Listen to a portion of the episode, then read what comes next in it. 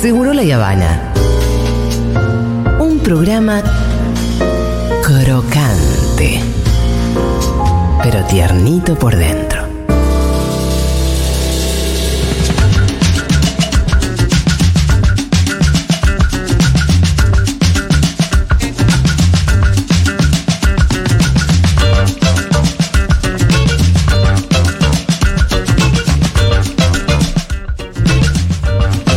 Para, yo voy saludando, pero todavía no lo voy a saludar a Fede porque. Primero que él no está listo, yo no estoy lista. Así que vos aguanta, Leo. Sí, ahí estamos. Permiso, ¿eh? Me encanta. Me mata cuando veo que Coto es tendencia porque en estas épocas siento que es porque se están armando, compraron no sé cuántas ametralladoras. No son buenas noticias, que Nunca- que Coto tendencia. sea tendencia, Nunca, buena nunca buena, te- Sí, muchacho. buena noticia. Sí, muchacho. Bueno, ahora sí. A ver. Voy a saludar al señor Fede Vázquez. Bienvenido, Fede, ¿cómo estás? ¿Qué tal? ¿Cómo están? Bien, vos. Muy bien. Bueno, yo no estoy tan Él bien. es inmune a la Él está siempre como. mm, Él mira todo a lo largo de la Él historia. siempre está derechito, ¿viste? Claro, qué chabón. Uno a veces va así. Y Fede está así. Estamos viviendo el último minuto. No, así, ¿cómo es? así camina Fede. Claro, Fede Pero- porque sabe que todo se, todo lo, lo, lo Todo puede ser peor. No, y todo lo pensás en el contexto de la historia universal. Claro. Entonces, Es estamos viviendo el niño. último segundo, el último minuto, la última hora, el último día. Absolutamente claro. nimio nuestros problemas. La existencia misma de la Argentina es un capítulo muy pequeño en la historia. También le sirve, creo que la te sirve si sos, si sos astrónomo también. Sí. Tipo, Si ¿qué sos astrónomo, el problema, yo lo pensé est- esto, si quieres decirlo en términos filosóficos. El problema de ser astrónomo o de cualquier persona que mida su. que, que esté demasiado cerca de em, temporalidades medidas en miles de millones de Sí, años, Como los vulcanólogos. es que deberías suicidarte. Prácticamente, ¿no? Claro. Digo, Bueno. la verdad que vida no no tiene ningún Fue lo sentido. que hicieron los vulcanólogos. Eh, hay- Ah, la pareja de vulcanólogos. Exactamente. Vimos el otro día el Fire documental. Love, Estaban, estaban buscando la muerte. No, para, Fire Lover es el de Herzog. No, no, no, No, no, la pareja. Que. Escúchame, ¿no parece todo, todo diseñado por Wes Anderson? Muy. Es Mal. verdad. No lo había pensado. Todo. La personalidad, la estética. Para mí estábamos viendo una película de Wes Anderson. La cuestión es que terminan ahí. Ah, no, pará, ellos cuentan en un momento que se habían desilusionado mucho con la humanidad. De hecho, no sé si en mayo del. No, 68 justo era más lindo lo que pasaba, pero en no sé qué marcha Por ahí, habían por ahí estado. junio del 68. Ya está. Claro, como que habían estado en una marcha y no sé qué, se desilusiona mucho con la humanidad, vamos a estudiar los volcanes porque acá hay eso, Una dimensión que es, es distinta. distinta a la del ser humano. El que problema es que si vos seguís mucho por ese derrotero mental, Mm. que está bien, ¿eh? De hecho, es lo más parecido a, entre comillas, la verdad. sí, Eh, claro, te das Somos todos cuenta. insignificantes. Y ¿y sí. ¿Para qué servimos? Entonces, las luchas eh, humanas también adquieren una connotación pequeña. Por eso, yo recomiendo no acercarse tanto a esas perspectivas porque, bueno. Pero un poco ese- estás. No, no, no. Yo lo que digo. No, no, no. no. Ni de casualidad. No, y no es que no esté preocupado. Siempre, simplemente me parece que por hasta por una ley de compensación. eh, si veo a mucha gente muy preocupada, tiendo a, a- Mirá, a no preocuparme. qué buen mecanismo. Para transmitir tranquilidad a la gente Y que sí, tenés alrededor. para- o sea, ya, ya está, otros ya están cumpliendo ese rol. Bueno, cumple otro. Me gusta. ok. ¿eh? Bueno, Fede, eh, vamos a Lo hablar. intentamos, no Sí. sé si va a salir, probablemente Me no salga, ¿eh? porque después, claro, las noticias o, o las cosas que están sucediendo últimamente no, no dan para el entusiasmo, pero tampoco si va, es entusiasmar, intentaremos situarnos. Bien. Situarnos. No, eh, bueno, venimos haciendo eh, esta- est- este segmento hace ya un par de meses. Em, yo les decía antes en el, en el este, bloque anterior que es difícil cuando estás en un momento donde lo coyuntural manda, en un momento donde lo coyuntural manda, un momento de elecciones. Hoy es el día que este, el FMI finalmente giró eh, el dinero que Massa y la Argentina necesita para afrontar los próximos meses. Entonces estamos en un momento donde, eh, muy coyuntural, el día de ayer estuvieron esas, este, eh, estos incidentes generalizados en muchos eh, comercios. Eh, hoy el gobernador de la provincia de Buenos Aires anunció que había como 100 detenidos. Bueno, entonces estamos en un momento, sí, muy coyuntural. y entonces por difícil plantear algo que se corra un poco ahí, pero vamos a intentarlo. Em, yo estaba pensando que, que podía tener sentido hablar hoy. Y, por ahí tomando esto que ustedes dicen, que pensando en la gente que más eh, escucha esta radio, que puede ver este, este contenido en YouTube, me parece que hay una sensación generalizada de por ahí, o nerviosismo o cierta angustia o em, no bueno, incertidumbre, que es una palabra que se usa mucho ahora, ¿no? Como esta idea de no poder ver eh, hacia el futuro qué es lo que va a pasar. Por supuesto no tengo la respuesta de qué es lo que va a pasar. Eh, yo vuelvo siempre a tratar de pensar la política en dos planos. Eh, hay un plano que es el plano de mm, donde están las decisiones de los dirigentes, donde están las decisiones políticas, eh, donde está el gobierno, ¿no? Eh, y hay otro plano que está vinculado, yo no creo en la separación entre lo social y lo político, eh, pero que existe el otro plano donde eh, la sociedad, a través de sus distintos sectores, su grupo de interés, eh, la- vivimos en un país donde los que eh, participan en política de distintas maneras es un sector muy grande en comparación a otros países occidentales, es enorme. Entonces creo que ahí hay otro polo y siempre hay que mirar las dos cosas porque esas dos cosas a veces sintonizan muy bien, a veces están completamente separadas, a veces están como volviendo a los volcanes fricción. volviendo a los volcanes en pla- pla- placas tectónicas que, que friccionan.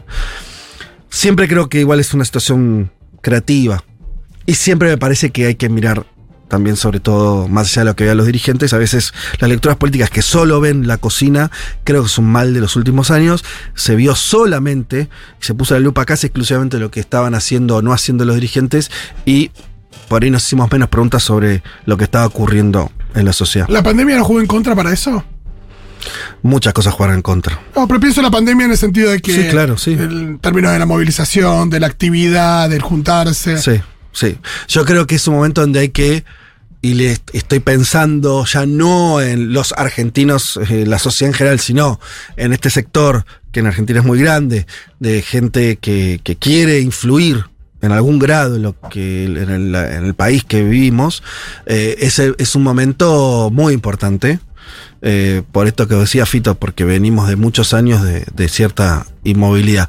A mí me pareció sintomático. Después se puede discutir si este, cuánto ayuda o no la selección, eso lo dejo al margen, pero eh, a partir del triunfo de Milei empezaron a haber expresiones ¿no? de eh, sectores que empezaron a decir, bueno, algo tenemos que hacer. Ah, qué tuvo la marcha del CONICET, ayer mismo una reunión de, feministas bastante importante, al menos en la ciudad de Buenos Aires. Bueno, empieza a haber una ebullición. Voy a decir esto como, como idea general y después la, podemos discutir. Que es. Hay una cosa que yo registro un poco más larga. Que es. em, vos dijiste, bueno, la, la pandemia inmovilizó, obvio, porque en principio hubo cuarentena, después este eh, se sabe, ¿no? Que no, no volvieron, esto por lo menos es un registro más de tipo personal, pero me parece que, que aplica, eh, no volvieron, no volvimos a ver tanto a nuestros amigos como los veíamos antes de la pandemia, no volvimos a eh, juntarnos tanto con gente como nos juntamos antes de la pandemia, por más que ya no hay restricciones objetivas, es algo más... Como que se aflojó una inercia de verse todo el tiempo, decís. Me parece que ganó un, un modo de vida más encerrado que el que teníamos antes. No sé si es algo que solamente cuesta tiempo recuperar. Creo que pasa algo más choto, que es que eh, el mundo de las aplicaciones en el que estamos subsumidos, lamentablemente, mm, te lleva a que. A que. No, no, no premia la, la interacción social real, premia la interacción virtual. Estamos en esa encerrona. Entonces, me parece que pandemia más redes sociales es lo que genera un poco la situación que tenemos hoy. Pero esa es una foto muy reciente y muy general, que decir, es el- le pasa al mundo eso. Pensando un poco más en la Argentina, pensando en este sector politizado, movilizado, la verdad que la expresión de eso en términos de, de- de crear situaciones de movilización hace mucho tiempo que no ocurre, antes de la pandemia. Em, yo solo pongo esto y es, para discutir, ¿eh? Mm. El- el último momento donde hubo una movilización popular de envergadura, policlasista, con una presencia juvenil muy fuerte, eh, y que después eso tuvo una traducción política al interior del kirchnerismo, yo la registro cuando muere Néstor Kirchner en el 2010. ¿Sí? ¿Esa es la última? Eh, ¿Vos te acordás de otra? Me acuerdo la del 2 por 1 Sí, pero es- eso fue un día de ir. Yo lo que Sí. digo es. ¿Por Algo que generó y conmocionó un- una militancia nueva, bla, sí. Sí. De- eh, lo justifico un poco más. Esa movilización que fue. eh, empezó una.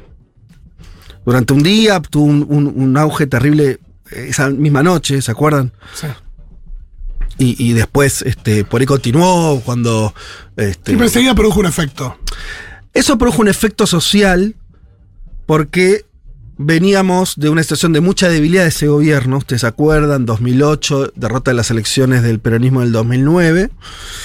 Se venía una situación de mucha debilidad de, de ese gobierno y de esa fuerza política. El 2010, la muerte de Néstor genera una convulsión que se expresa ese mismo día, o esa noche, eh, en una concentración gigantesca en Plaza de Mayo. Eh, pero que no fue solamente ese momento, sino que eso abrió una ola de participación política, en principio de un montón de eh, gente bastante joven, que son los que más fervientemente se incorporaron y dijeron, yo acá tengo que estar haciendo algo. Y eso tuvo una característica muy particular, que fue la idea de defender a Cristina, que había recientemente enviudado, no era como llenar el vacío de la muerte de, de- Tenía algo de eso. Además de que tenía una, una cuestión de, de rebeldía sobre el status quo que, que decían desde el mainstream mediático que el kirchnerismo era una experiencia que ya estaba muerta. Hoy es difícil eh, recordarlo, pero en ese momento todos estaban de acuerdo, casi todos, y sectores incluso del gobierno, que la experiencia de ese kirchnerismo ya estaba en, lo- en los fines porque se había perdido las elecciones, se había perdido con el campo. El, el gobierno de Cristina ha jugado como muy malo, muy malo. Eh, Se y- dio la, la consigna ahí popular como que andás a ver quién la inventó, pero se inventó. Era gracias Néstor Fuerza Cristina. Bien. Esa manifestación tiene una característica bastante importante, o dos características diría yo.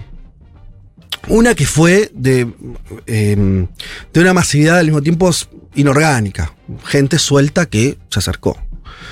Lo otro que tuvo es que no tenía en sí una serie de demandas, sino como bien recordás, resumida en esa frase, era bancar.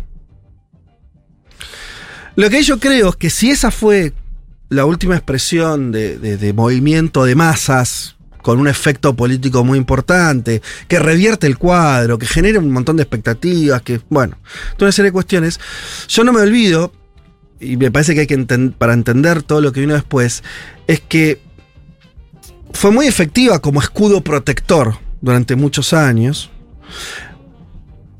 pero eso, pero eso mismo después no tuvo una eh, justamente es distinto a algo que tuviera en sí mismo eh, eh, encierre demandas, este, encierre este, mm, eh, caminos hacia dónde ir exactamente. un programa. Un programa, digamos, una visión más de izquierda diría el programa. Eh, exactamente. Entonces me parece que en algún punto, si bien eso ocurrió hace muchos años, Después tuviste como las, las secuelas de eso. Bueno, eh, se armaron. eh, eh, muchos de esos jóvenes se incorporaron, muchos a la Cámpora, que en ese momento era como la, agrupación que emergía con mucha fuerza, pero no solo, se incorporaron a, a muchas estructuras políticas, sociales, de participación, eso qué sé. Pero medio con ese, con ese anclaje, que, que me parece que hay que entenderlo para entender por qué también cuesta tanto desde este, los- desde lo social que aparezcan este, soluciones, demandas, planteos concretos. De hecho, lo que sí, lo único que se va de esa, de esa tónica para mí en los últimos, en los últimos años es el movimiento feminista que irrumpe. eh, ni una menos 2015 y después 2018 ya perfilados en relación a, a- pedir la legalización del aborto. Eh, y me parece que es lo único que, se escapa de esto que estoy diciendo, ¿no? Donde hubo un movimiento que dijo, che, nosotros necesitamos esto, queremos esto, y de hecho hasta lo consiguieron. Eh, entonces me parece que, que. Ahora, ¿por qué es así? Bueno, porque durante muchos años la representación política de los dirigentes representó a esas bases y, y no solo representó, sino eh, creo que colmó más o menos las expectativas, ¿no? Existía ese. Estamos hablando siempre del, peronismo. Podríamos decir, y esto no, es malo recordarlo, del lado de la derecha pasó algo parecido. El macrismo. Ustedes se acuerdan que los últimos años del, de- del gobierno de Cristina estuvieron, hubo plazas eh, el 22N. no de cacerolazos. ¿Se acuerdan los cacerolazos 2013, No, 12N, 2014? 12, no me acuerdo las fechas, pero Bueno, 12 de noviembre. Cuando fue la muerte de Nisman también hubo una movilización ahí. Hubo una actividad que después fue representada desde arriba por el macrismo. El macrismo fa- falló rápida y estrepitosamente, a diferencia, siempre hay que recordar, que el kinerismo, que tuvo 10 años de que las cosas le salieron más o menos bien. Después, en este último gobierno, las cosas salieron mal, pero tiene una historia donde mirarse. El macrismo no tiene. O sea, gente que se movilizó no tiene. Por eso surge Milei, ¿no? Más allá que a Milei no lo votan necesariamente solamente ex macristas, eh, es un ensayo de- de- de, De, de- de la su- falla de esa representación. Claro. Pero fíjate que los últimos años lo que estamos viendo es que la dirigencia por derecha o desde el peronismo le está costando ¿no? mantener esa, esa representación. Y, es, y la sociedad no se encuentra en- en un momento de movilización, se encuentra en un momento de desmovilización. Entonces yo creo que parte de la angustia que tiene la gente que le importa la política y demás es que ve este escenario. ¿no? Es decir, che, los dirigentes que deberían hacerme quedar tranquilo, que solamente a lo sumo los banque y los apoye, no están dando respuesta. Y tampoco es que eso se revierta fácilmente y dice, bueno, listo. Entonces yo asumo el mando, salgo a mi casa y hago qué. Bueno, es muy difícil eso. Eh, y además, y esto me parece para tomar nota, esas organizaciones políticas, llámese eh, políticas eh, partidarias o sindicales o sociales, eh, son en general están con niveles de quietud muy, muy Las alarmantes. mismas organizaciones. Claro. Porque también, por- porque siempre manda lo social. Porque, digo, si esa plaza de ese 2016 hubiera tenido otras características, por ahí hoy la cosa sería distinta. Tuvo una característica defensiva, no ofensiva, defensiva. Lo La cual de- tenía, sí. tenía todo el sentido del mundo, ¿eh? no es una crítica trosca lo que estoy diciendo. Es lógico que haya sido así, pero es lógico las consecuencias de eso. Veamos de vuelta el contracaso. El movimiento feminista del 2018 f- tuvo una actitud ofensiva. 2015 en realidad defensiva, el ni una menos es medio defensivo, no nos maten más. Pero rápidamente el movimiento feminista encuentra una, una bandera y un objetivo. Hay pocas veces que se encuentra una bandera objetivo que sea una ley, ¿no? Que sea tan claro, además, ¿no? Un- Una ley de dos artículos. Casi. eh, Una ¿cuán- ley de dos artículos. ¿Cuántas veces una ley de dos artículos le cambia la vida a la gente y le da un derecho? Sí. Sin, sin gastar guita, además. Eh, eh, son muy pocos lo- los casos. En ese- entonces encontraron un, un vector donde las mujeres se, se pudieron organizar rápidamente atrás de un objetivo común eh, y lo sí, lograron. que al Es- mismo tiempo ese pañuelo verde para mí era un significante con muchísimas cosas más adentro, ¿no? Más allá sí, del aborto. sí, Que después no se pudieron canalizar muy claramente, pero había, no era solo eso. Pero, era- pero, pero el objetivo fue ese, el objetivo político, y además lo consiguieron. Eh, por eso hoy es difícil el movimiento feminista encontrar otras banderas, porque no es que Son más eso- complejas. más complejo, lleva tiempo. Sí. Seguramente van a aparecer, finalmente van a ir cristalizando. Eh, ahora hay un montón de situaciones de demandas que hay acumuladas. Por ejemplo, hoy el Congreso eh, quiso derogar la, este, este, La ley de alquileres. la ley de alquileres, no llegó al- a los dos tercios que necesitaba. Ahora esa ley, la ley de alquileres que está no está dando respuesta. O sea, es- va a decir ahí, ¿cuál es la demanda? Ahí la gente no está pudiendo alquilar, pero no está claro cuál es la ley, que el, el instrumento jurídico que necesitas para solucionar eso. Tampoco tenés en la calle eh, una fuerza social que está diciendo queremos que, no este, el Estado nos garantice alquileres asequibles. No, no está la demanda social organizada. Entonces, yendo a lo, a lo que, este, al objetivo eh, que teníamos al principio de la columna, lo que me parece que dado este contexto, y más allá, este parece el dato que puede ser más importante, más allá de cómo salgan las elecciones, obviamente que van a ser escenarios completamente distintos, pero aún si gana masa, si querés. Me parece que viene un momento donde esas organizaciones que vieron cumpliendo tareas meramente defensivas, las propias personas con inquietudes eh, militantes, pero que se limitaban a bancar, como aquella plaza del 2010, a cierta dirigencia, parece que eso ya no alcanza más. Eso no, no sirve, no sirve para la etapa que viene. ¿Sirvió hasta ahora? Bueno, ya no sirve más. ¿Por qué?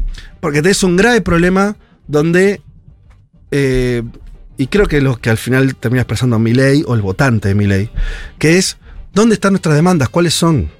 ¿Hacia dónde queremos ir? ¿Qué país queremos construir? Pero no en sentido general, un país con justicia social. Bueno, no, no, dale, está bien, pero ¿cómo? ¿Haz- ¿Qué vamos a pedir? ¿Qué vamos a reclamar? ¿Qué queremos construir? Eh, vos eh, tiraste la pregunta a Recalde, pero Recalde la verdad que tiene una vida donde hizo un montón de luchas, no le podemos pedir que, que piense también los próximos 30 años, lo tenemos que Sí, pensar nosotros, sí. que es, ¿qué hacemos con el mundo del trabajo? Ya le dijimos acá. ¿Qué se hace? ¿Qué, ¿Cuál va a ser el reclamo nuestro? Que va a ser bastante distinto. El, el de ellos ya sabemos cuál es. Quitar derechos, ¿no? Está clarísimo. De este lado no está claro. Ahora, esa tarea, a veces los dirigentes la resuelven, porque viene uno que dice, ¿saben qué? Va por acá, entonces vos apoyas, y a veces eso no está. Hoy es un momento donde eso no está. Entonces, hay dos opciones.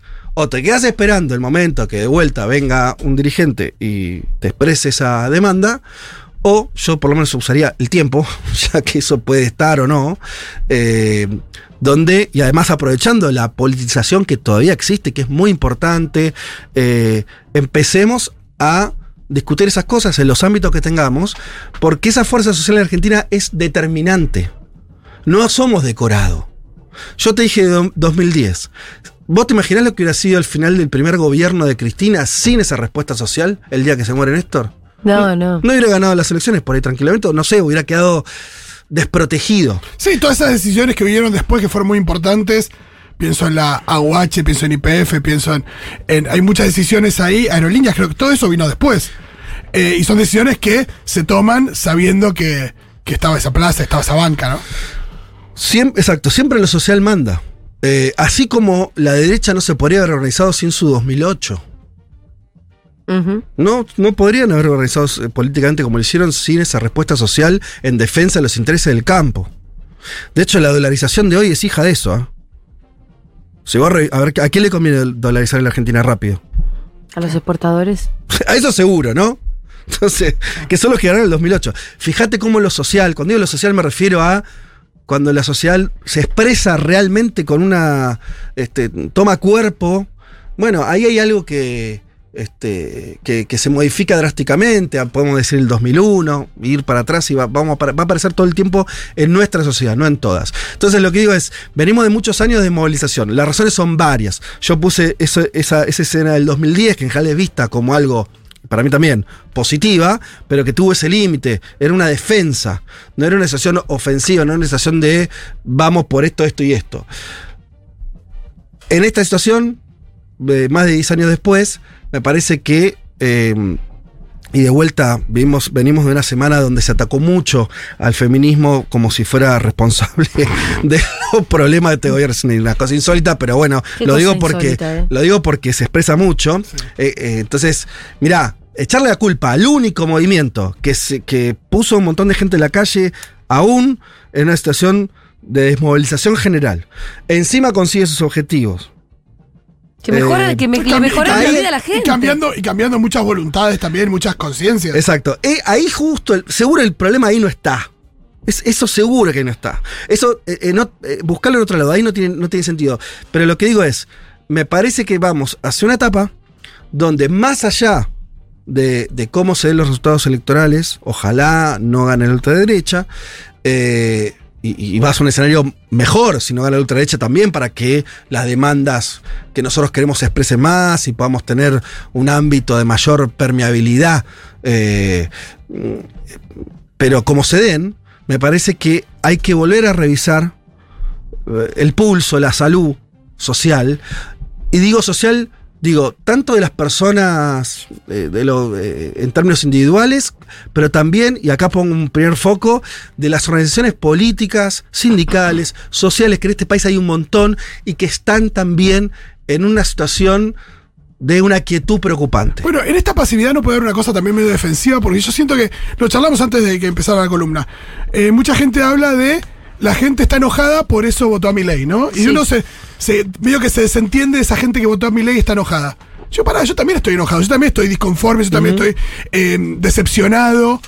Pará, evidentemente yo creo que la salida es por otro lado. Pero hay una cosa de, de a veces en para contraponerse con alguien que está enojado y votó a mi ley, parecería que uno tuviera que estar conforme y no enojado No, claro. y defendiendo algo que es medio indefendible. O la otra parte de eso es decir, eh, o porque estoy enojado, entonces cualquier cosa justifica cualquier cosa que yo pueda hacer. No, por Sí, supuesto. es que incluso Como lo- si el enojo Pero justificara hay la una inacción de, de la idea de decir, bueno, pará, eso no es, no, pará, eh, no hay que, entonces no hay que estar enojado, bueno, pará, por ahí hay que canalizarlo por otro lado y por ahí hay que reclamar eh, justamente qué es lo que sentimos que la gente se merece, pero eh, a las personas que, en las que nosotros eh, ponemos nuestro voto o apoyamos o lo que sea. Sí, yo discutiría un poco la idea del enojado, ¿viste? Que eh, vivimos en una era de simplificación periodística, pero cuando digo periodística te le estoy agrandando el- la ropa. Es una simplificación de, de memes, no sé.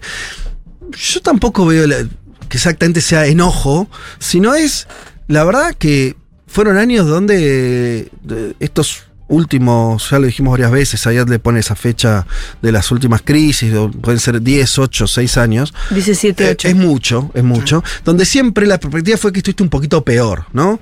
Casi te diría que la gente se fue acostumbrando también a estar un poco peor hasta que alguien expresa un poco esa, esa cuestión, que más que enojo también es, es eh, alguien que proponga una, una salida. Eh, la gente, las sociedades siempre buscan salidas. Eh, el tema, volviendo a lo que decías, yo estoy completamente de acuerdo, eh, no salimos de esta de vuelta con esa receta de banquemos lo que hay. Claro, eso. Porque lo que hay es muy malo.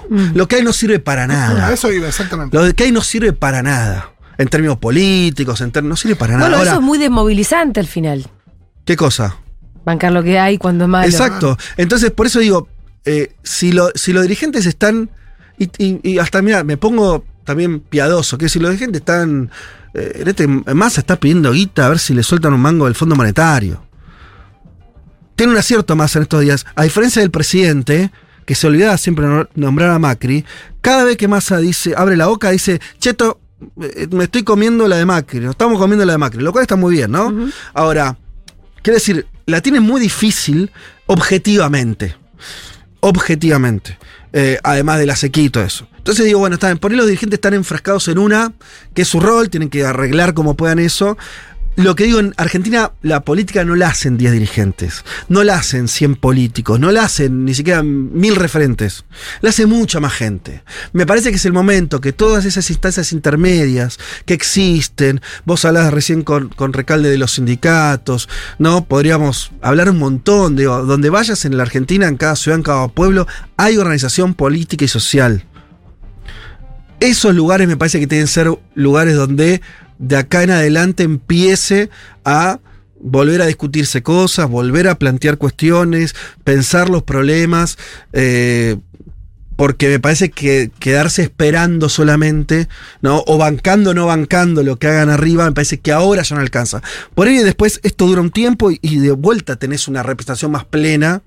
Digo, decir, bueno, no, yo no creo, en esto, a diferencia de, la izquierda clásica, que las sociedades pueden estar todo el tiempo haciéndose cargo de la vida política y, todo, y una especie de revolución permanente. Eso creen otros, yo no. O sea, la gente se puede comprometer un tiempo, expresar broncas, deseos, anhelos, y después vuelve a su vida, y después vuelve a salir. Es así. Ahora, me parece que este momento, quedarse quieto, esperar, ¿no? Eh, me parece que no, no sirve mucho. Me parece que es, hay que juntarse, hay que volver a discutir, hay que reclamarse, reclamar los lugares de pertenencia que lo hagan. Eh, y yo no digo que eso sea la solución de nada, pero me parece que cuando pensás con otros, cuando te involucras en la cuestión colectiva, por más que sea pequeña, en escala, la angustia también eh, se convierte en otra cosa. Hermoso, Fede, vamos a. ¿Qué me hiciste así? Me pediste un... No, no, como diciendo. Este fue el final. Es lo que pude, no sé. No, estuvo hermoso. Es como es, es Messi, Messi, No, no, Messi al final es lo que pude, ganó un mundial a los 35 años. con- No, no, no. Tampoco me no, decís. No, No, lo, no, pero no, lo lo digo que en digo este- es que- no sé lo que pasa, perdón, déjame decir esto. No, porque también en días como estos pararse un micrófono y decir, hay que hacer esto, y eh, viste, Sí. es medio pelotudo, es inevitable, porque uno tiene el micrófono, Bueno, hay un montón de gente de eso. escuchando. Sí, pero también me parece que eh, también yo estoy intentando no, no, no pensar solo. O sea, esto que estamos haciendo también es, un- es lo mismo que estoy pidiendo que otros hagan. Eh, es la única manera que uno encuentra de, de- de no angustiarse o no quedarse eh, paralizado. Eh, eso quería decir. Bueno, Fede, eh, Ay, impecable. Fede, gracias, gracias, gracias por este análisis porque coincido 100%. Incluso nos pasa mucho es que estamos tratando de contener a otros compañeros y, y- y cómo nos contenemos a nosotros mismos si, si no tenemos para dónde disparar. Es muy difícil la situación. Bueno, nada, gracias. Por ahí no hay que contener. También esa palabra. Digo, es una boludez, no me peleo con el lenguaje. Pero por ahí es momento de. Bueno, dejar pinchar. ¿No? Y decir, y qué sé yo. Y putear. O sea, no. ¿Viste? Eh, eso. Sí, por ahí se refería también a una cosa de. de- No, yo entiendo lo que quiere de, decir. de ¿eh? que la gente no, no se caiga en la depresión y en la angustia, no tanto decir, Bueno, che, bueno, está todo bien. Juntarse a putear un poco a veces también eh, hace que la la- gente no se, sí. no se vaya. Sin duda. Gracias, Fede. Ustedes.